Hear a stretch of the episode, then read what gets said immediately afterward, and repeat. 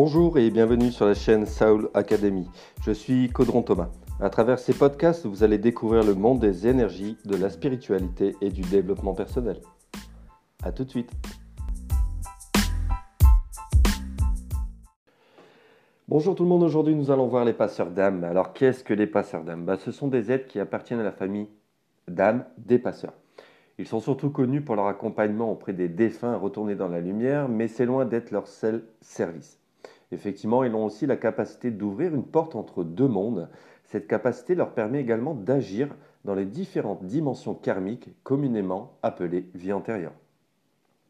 La fréquence vibratoire des passeurs d'âme permet de faire une liaison entre ces deux mondes, comme un peu un pont.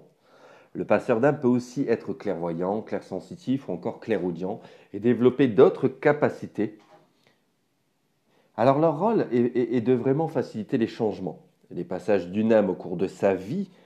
Euh, je vais vous donner euh, ici quelques exemples. Admettons euh, le début de l'incarnation, la naissance ou encore le passage de l'enfance à l'adolescence, le passage de l'adolescence à l'âge adulte, le passage de fin de vie à la mort et le passage dans les différents plans astraux, ainsi que lorsqu'il décède. Leur présence est également appréciée lors des changements de vie professionnelle ou de changements de vie amoureuse ou encore lors de déménagement lorsqu'une personne a une étape à passer dans sa vie. En ce moment, il y a beaucoup de passeurs d'âme à l'action sur la Terre car on est en plein changement vibratoire. Seule la présence des passeurs d'âme facilite le changement du taux vibratoire des êtres habitant la planète Terre. Beaucoup de personnes ne sont pas conscientes d'être des passeurs, ce qui les empêche pas de remplir leur rôle tout simplement pourquoi? Parce qu'en fonction de, leur intuition, ils ont décidé de pratiquer un métier qui est d'une façon directe ou indirecte de pratiquer ce rôle de passeur d'âme. Alors, que ce soit dans le milieu médical ou paramédical, mais aussi encore en tant que conseiller d'orientation, coach ou médiateur. Je pense qu'avec ces exemples, vous comprenez mieux le rôle et le moment d'action des passeurs. Le passeur d'âme est un phare dans la nuit qui aide l'entité, l'âme, à prendre une direction juste par leur simple présence et leur guidance, leur écoute, les échanges et les partages. Alors, de quoi a besoin un passeur d'âme pour remplir son rôle? Ben, Il a besoin juste d'être, d'incarner pleinement sa vie sur Terre. Plus il est centré aux connexions divines, plus il est ancré à la Terre, plus il est conscient dans son cœur et plus son action est simple et puissante. Ce qui demande d'avoir un minimum d'hygiène de vie, que ce soit physique ou énergétique, et de bien prendre soin de tous ses corps. Il est aussi important qu'il fasse la différence entre ses émotions et les émotions des autres. Lorsqu'une personne est consciente qu'elle est un passeur, il me semble important de mettre des limites afin de ne pas être sollicité en permanence par des âmes en demande de passage. Alors le canal coronal, c'est un peu comme un débit au niveau d'un robinet. Vous pouvez le fermer, l'ouvrir ou alors réduire tout simplement ce débit par une simple intention. Il faut définir des horaires afin de pouvoir vous reposer tranquillement et vous ressourcer en tant qu'être humain. Si le patient ne définit pas ses limites, ben, il peut se retrouver en action 24 heures sur 24 et là l'épuisement se fait sentir. Au bout d'un certain temps, il risque d'être très fatigué et ne plus avoir assez d'énergie pour remplir son propre rôle sur Terre, voire même tomber malade ou être complètement squatté par tout un tas d'âmes errantes. Je vais vous citer ici quelques qualités pour un passeur. Alors, il a besoin d'être dans l'unicité, de comprendre que tout est un, de développer sa médiumnité, son intuition, de respecter le libre arbitre aussi de l'âme qui doit faire passer de l'autre côté, ou l'âme de la personne qui a une épreuve à passer dans la vie. La bienveillance, l'écoute, l'empathie, et être le plus souvent présent dans son cœur. Alors vous allez me dire, mais comment un passeur d'âme se protège? Ben, les passeurs d'âme, ils sont accompagnés par des aides de lumière dans leur service lorsqu'ils passent à l'action.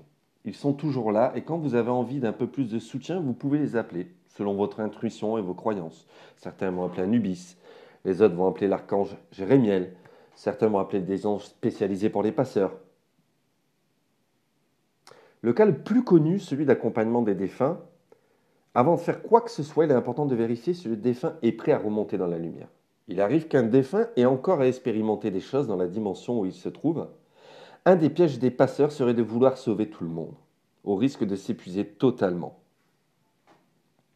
Si le défunt donne l'autorisation, alors le job peut commencer. Il y a plusieurs étapes à respecter, je vais vous les énoncer ici. Reconnaît l'être, en le saluant, en étant dans l'empathie et la compassion, avec beaucoup d'humilité. L'écouter, l'accompagner à se décharger émotionnellement. Le rassurer comme un père ou une mère, en lui expliquant ce qui va se passer. Être un pilier, une structure pour lui. Puis l'inviter à suivre les êtres de lumière et lui expliquer ce qui va se passer de l'autre côté. Une fois que le passage est bien effectué, fermez le canal pour éviter qu'il puisse redescendre.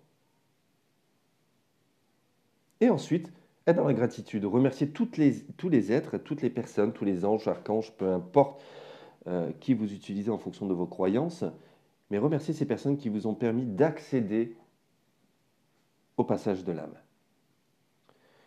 Parfois, il y a aussi un blocage durant le processus. L'intuition ou la médiumnité vont être un grand secours pour dénouer le blocage.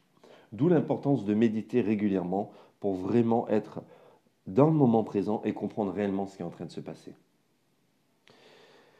Alors les blocages, ils peuvent avoir différentes origines. Hein.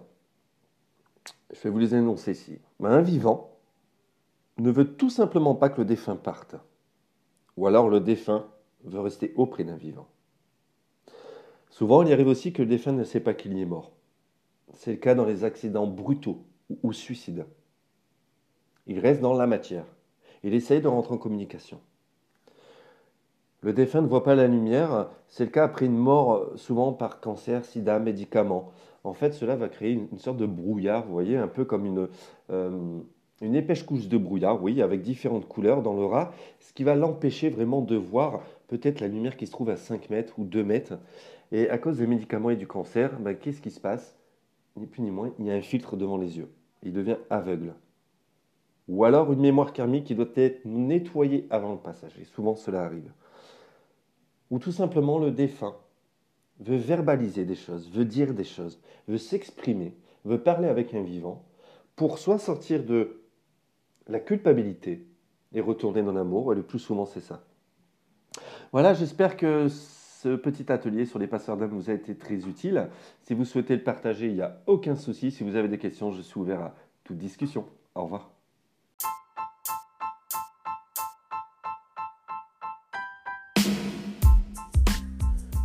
Merci pour votre écoute. Si vous le souhaitez, vous pouvez télécharger sur mon site internet www.caudronthomas.com gratuitement les 11 clés pour trouver le calme intérieur. Je vous souhaite une belle journée.